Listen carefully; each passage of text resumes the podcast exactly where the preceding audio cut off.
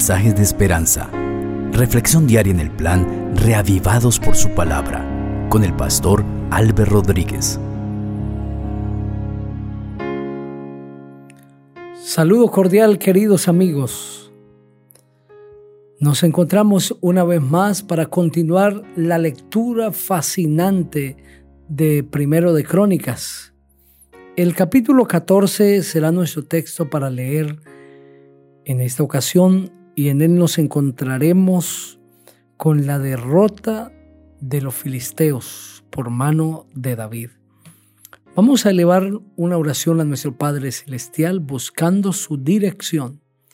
Querido Dios, muchas gracias te damos por la vida. Vamos a hacer la lectura de tu palabra y queremos rogarte que nos hables a través de ella.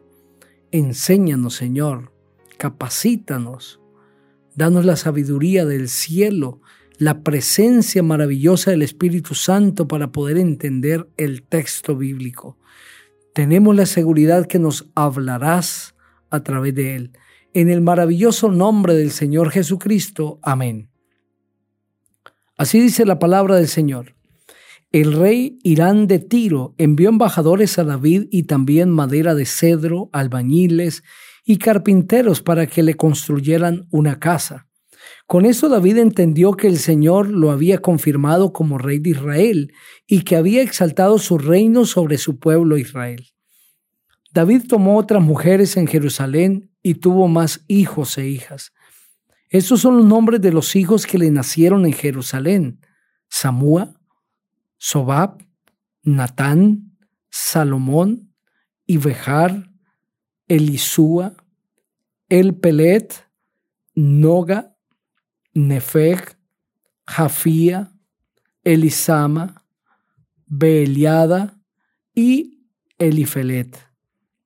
Cuando los filisteos supieron que David había sido ungido rey de todo Israel, fueron en su busca. Pero al saberlo David salió a enfrentarse con ellos. Al llegar los filisteos se extendieron por el valle de Refaim. Entonces David consultó a Dios y le dijo, ¿debo atacar a los filisteos?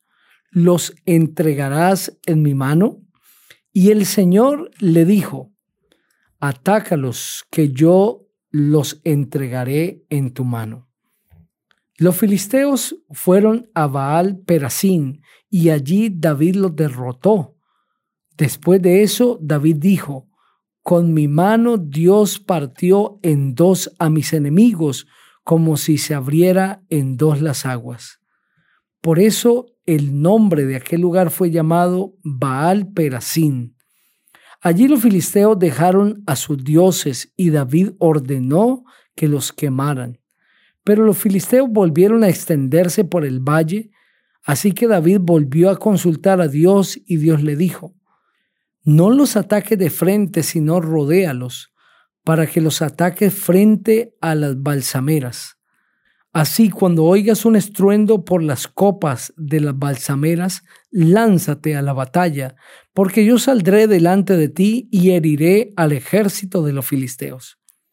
David hizo lo que Dios le ordenó, y derrotaron al ejército de los filisteos desde Gabaón hasta Geser y la fama de David se extendió por todas aquellas tierras, y el Señor infundió el temor ante David en todas las naciones. Amén. A diferencia de Saúl, David consulta a Dios.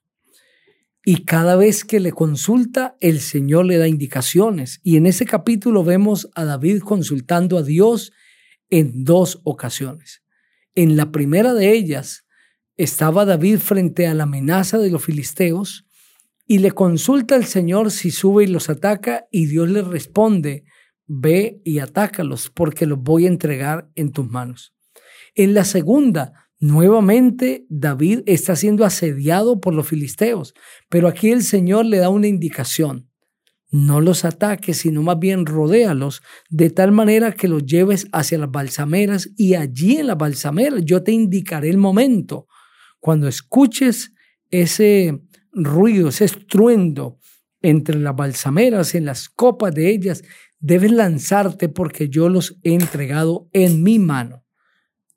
David siente cómo el Señor dirige su vida y ahora avanza de manera segura porque Dios le está indicando qué hacer. No fue así, tristemente, con Saúl. Esto que David está experimentando ha sucedido y sigue sucediendo y sucederá en la vida de toda persona que decide consultar al Señor que no se apoya en su propia prudencia, en su propia sabiduría, sino que comprende que necesita preguntarle a Dios qué hacer, porque únicamente el Señor le podrá dar el éxito. Antes de ejecutar un plan, como es el caso de David, que antes de ir a atacar a los filisteos, consultó al Señor, ¿voy Señor o no voy? Debería ser también nuestra consulta antes de ejecutar, antes de tomar decisiones, antes de hacer, deberíamos detenernos y preguntarle al Señor, Padre, ¿me conviene avanzar? ¿Voy tras este proyecto? ¿Será próspero para mí?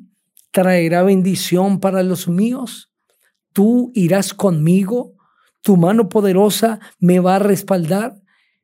Señor, ¿estás de acuerdo con esto que se me ha presentado hacer, pero tristemente, en la mayoría de los casos, nos acordamos de Dios cuando las cosas no nos salen bien.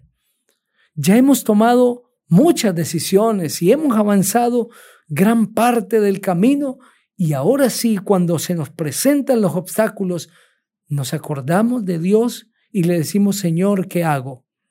Y el Señor extiende su misericordia y nos ayuda pero mucho dolor, muchas lágrimas, muchas consecuencias dolorosas serían evitadas si tan solo consultáramos como David al Señor y antes de ejecutar un plan, un proyecto, antes de tomar decisiones, le dijéramos al Señor, ¿estás de acuerdo, Padre?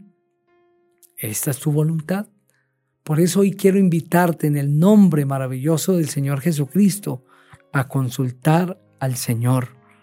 Consulta a Dios antes de tomar decisiones. Pregúntale al Señor si Él está de acuerdo con lo que tú eh, vas a hacer. En muchas ocasiones no nos atrevemos a preguntar al Señor porque ya de antemano sabemos que no está Él de acuerdo. No nos atrevemos a preguntarle porque no queremos escuchar la voz de Dios que nos va a decir lo contrario de lo que nosotros pretendemos.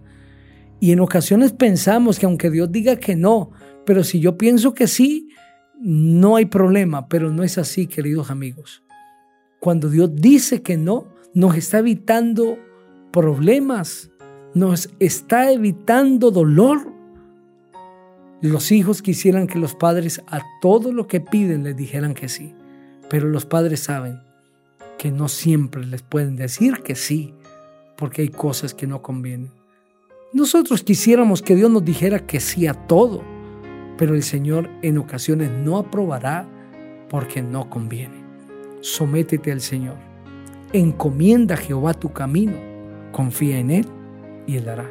Somete a Él tus planes y el Señor los prosperará de acuerdo a su santa voluntad. Ora conmigo.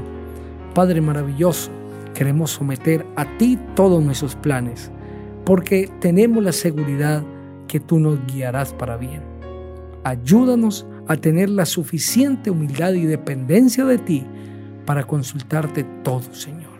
En el nombre precioso del Señor Jesucristo. Amén. El Señor te bendiga